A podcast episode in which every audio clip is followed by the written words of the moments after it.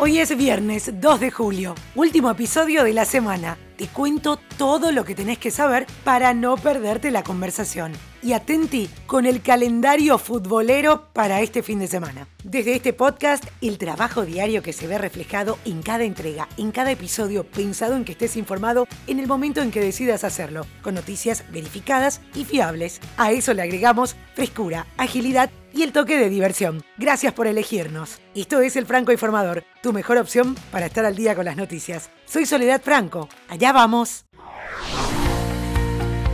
Viernes, último episodio de la semana, hay mucha información, así que arrancamos hablando de que en las últimas horas se llegó a un acuerdo por parte de la mayoría de países de todo el mundo en el OSD, un total de 130 países que apoyan la iniciativa de crear un impuesto mínimo global para las multinacionales. Será del 15% y se espera generar hasta 150 mil millones de dólares de ingresos fiscales adicionales por cada año. Se trata de un esfuerzo que ya intentó llevarse a cabo años atrás y este año finalmente fue posible y se han sumado grandes países como China, Rusia e India a un proyecto iniciado por Estados Unidos. El gran objetivo aquí de los grandes países es evitar los paraísos fiscales en la medida de lo posible. ¿Quién se ha negado a firmar este acuerdo? Esencialmente los paraísos fiscales.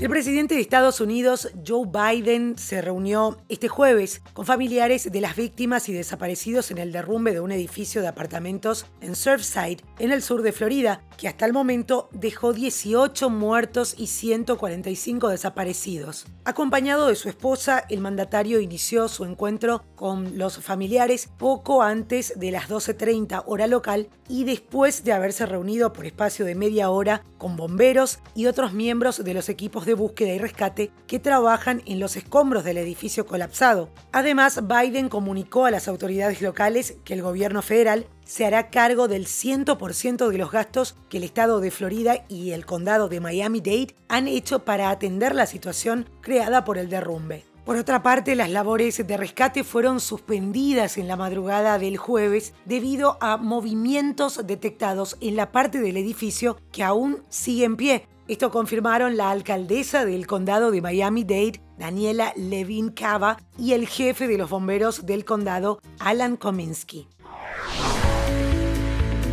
Y hay una buena noticia. Los investigadores que desarrollan la vacuna COVID-19 de Oxford AstraZeneca identificaron biomarcadores que pueden ayudar a predecir si alguien está protegido por el pinchazo que reciba, según advierte un informe publicado en la prestigiosa revista científica Nature. El equipo de la Universidad de Oxford identificó un correlato de protección de las respuestas inmunitarias de los participantes del ensayo, el primero que encontró cualquier desarrollador de vacunas COVID-19. La identificación de estos marcadores sanguíneos, dicen los científicos, mejorará las vacunas existentes y acelerará el desarrollo de otras nuevas al reducir la necesidad de costosos ensayos de eficacia a gran escala.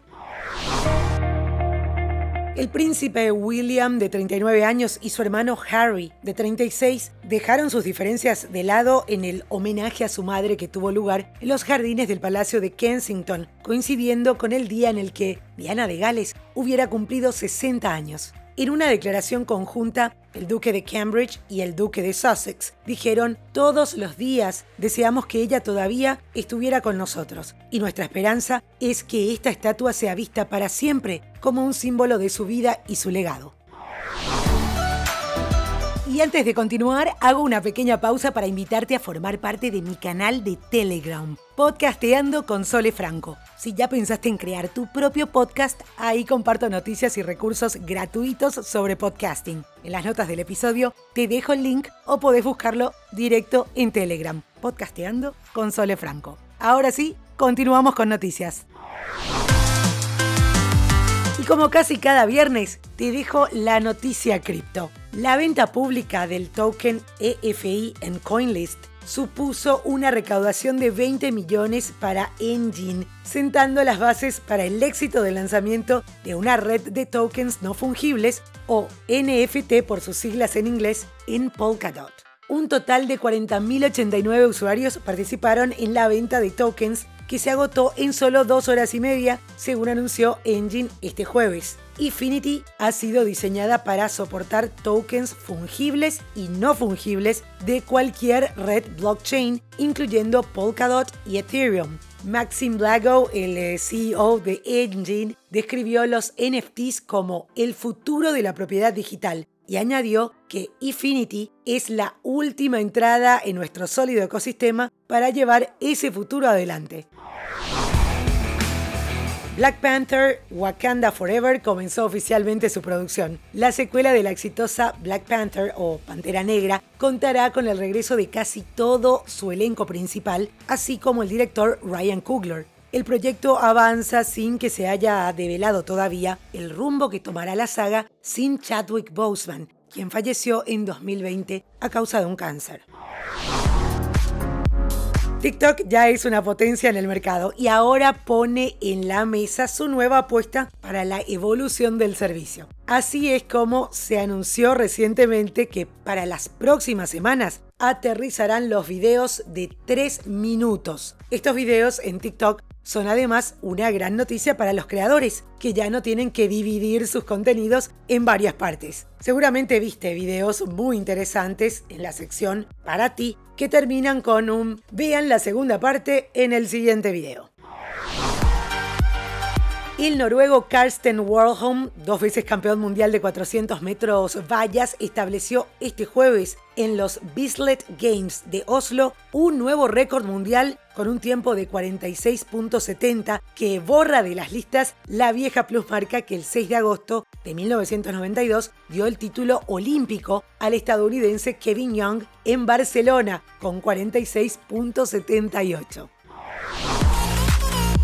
Te prometí el calendario futbolero del fin de semana. Y atención, porque hablando principalmente de Latinoamérica, mañana sábado, en primer turno, República Checa ante Dinamarca. Y en el segundo, Ucrania versus Inglaterra. Eso en lo que respecta a la Eurocopa. Pero también hay Copa América. Los equipos están buscando sus pases a semifinales. Hoy viernes Perú enfrenta a Paraguay en el primer turno, el de las 18 horas de Brasil, y en el turno de las 21 Brasil ante Chile. Mañana sábado a las 19, siempre hablando hora de Brasil, Uruguay-Colombia y a las 22 Argentina versus Ecuador. Cerramos como siempre con la música y deseando a todos los que escuchan este podcast en los Estados Unidos un feliz 4 de julio. Nos vamos con Ro Alejandro, el nuevo ídolo del pop latino. Él es puertorriqueño, interpreta la canción más vendida en España, colabora con Rosalía, The New York Times, lo ensalza todo el tiempo y se suma a la música urbana en español.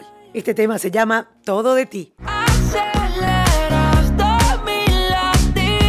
Y esto es todo por hoy. Ya estás al día con la información. Te recuerdo que podés escuchar todos los episodios del podcast y la página web www.francoinformador.com barra episodios. Tenés ahí también los links de las noticias que menciono en cada uno de los episodios. Estamos también en todas las plataformas de podcast. Recomendanos para que más gente pueda estar informada en menos de 10 minutos. Feliz fin de semana y te espero de vuelta el lunes con más información me gusta ponerle en fall. El jogger lash, la camisa small.